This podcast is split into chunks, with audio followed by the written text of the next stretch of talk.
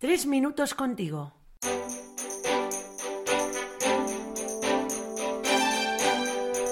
Muy buenas, soy Luis, seminarista. Menuda alegría compartir una vez más tres minutos contigo. Saludarte una vez más ahora que vamos terminando la temporada. Este año y medio aquí juntos ha sido un sueño. Lo está siendo porque no hemos hecho más que empezar. Y de eso queremos hablar hoy precisamente con Samuel Gutiérrez, buen amigo, sacerdote y periodista. Hola Samuel. Buenas Luis, siempre un placer compartir con vosotros este ratito. Lo mismo digo, ¿qué significa para ti soñar despierto? Vaya preguntita Luis, todavía estoy dormido. para mí, soñar despierto es pensar en grande, con horizontes amplios. Casi diría que es avivar en el corazón el fuego de los grandes ideales. Qué bonito. Yo no sé la verdad si tiene más de alimentar el deseo de algo mayor o de embarcarse en una aventura sin límites. Viene a la cabeza el libro de Pedro Castiaro, Soñad y os quedaréis cortos. El protagonista y sus amigos se entregan a Dios y hacen misión hasta el final en América, mar adentro. El poder de un sueño, Samuel. Cuánta falta nos hace soñar.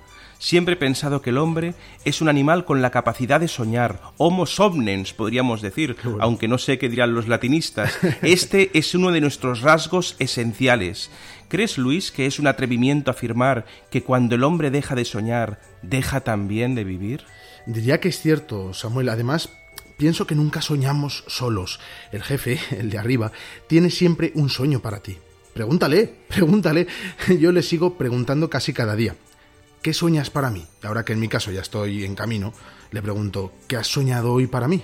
Luis, ¿y cómo descubres que ha soñado Dios para ti? Uf, la gran pregunta. Para mí la clave ha sido crecer en la relación con Él, cultivarla como quien queda un día y otro con su mejor amigo. Ahora bien, Samuel, tengo clara una cosa, caminamos juntos persiguiendo nuestros sueños. ¿No tienes tu experiencia de esto? Pues sí, Luis. Para mí, la Iglesia es un buen ejemplo de este caminar juntos persiguiendo sueños. Pero, ¿qué te va a decir un cura? Somos un pueblo que camina tras el sueño de Dios. Acuérdate, somos un pueblo que camina y juntos caminando podremos alcanzar. Y dice, otra ciudad que no se acaba, sin penas ni tristezas, ciudad de eternidad. ¿No te parece, Luis, que esto es soñar en grande? Y tanto, aunque recuerdo también la famosa cita de John Lennon, la vida es lo que pasa mientras haces planes. Dame un consejo, Samuel, para concretar lo que hemos hablado. Estos consejos van caros, ¿eh, Luis? 50 euros la hora, por lo menos. La verdad es que no hay consejos para soñar. Pues con eso nos vamos a quedar. Qué bueno, atrévete a soñar, que además es un libro precioso, con auténtica libertad. No tengas miedo.